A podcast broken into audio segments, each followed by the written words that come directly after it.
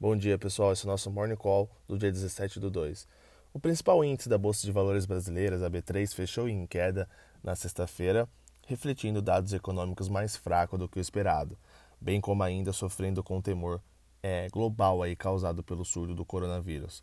O Ibovespa recuou 1,11 a 114 mil pontos. Na semana, a bolsa subiu 0,54. Na parcial do mês, o Ibovespa acumula alta aí de 0,55 e no ano, no entanto, tem queda aí de 1,9.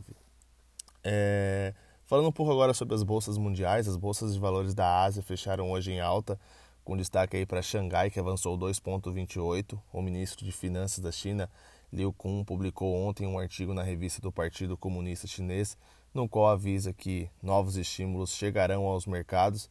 Na sexta-feira, o Banco Central Chinês injetou, injetou o equivalente a 12 bilhões de dólares em Xangai, Hoje foram mais 8 bilhões de ienes, ao redor de 1,1 bilhão, né? Então é, o mercado já está correspondendo legal.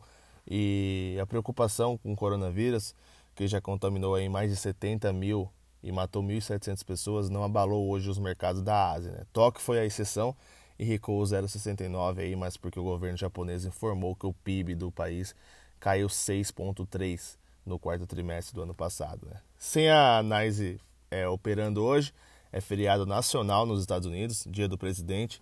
Os mercados seguiam pelo fechamento asiático e a abertura das bolsas de valores da Europa, que iniciaram a jornada em terreno positivo, né, pessoal? É... Agora, falando um pouco aí da parte é, dos indicadores aí, Fundação Getúlio Vargas vai divulgar na manhã de hoje aí o IPCS, da, da segunda quadricemana de fevereiro. O boletim semanal do Focus traz as projeções do mercado para a economia brasileira. Nenhum indicador será divulgado nos Estados Unidos hoje, onde é feriado. Tá? É, na política, o governo irá segurar a realização dos novos recursos públicos federais até a aprovação da reforma administrativa pelo Congresso. Tá? E no noticiário corporativo, aí, o Grupão de Açúcar ele informou a B3 é, que aprovou a admissão do, do segmento especial na listagem do novo mercado, isso é muito importante. Já o Triunfo de Participações comunicou ao mercado que o seu plano aí de recuperação judicial para sua subsidiária, que controla o aeroporto de Viracopos, foi aprovado pela Assembleia dos Credores. Pessoal, hoje é isso. Tenham um bom dia. Até mais.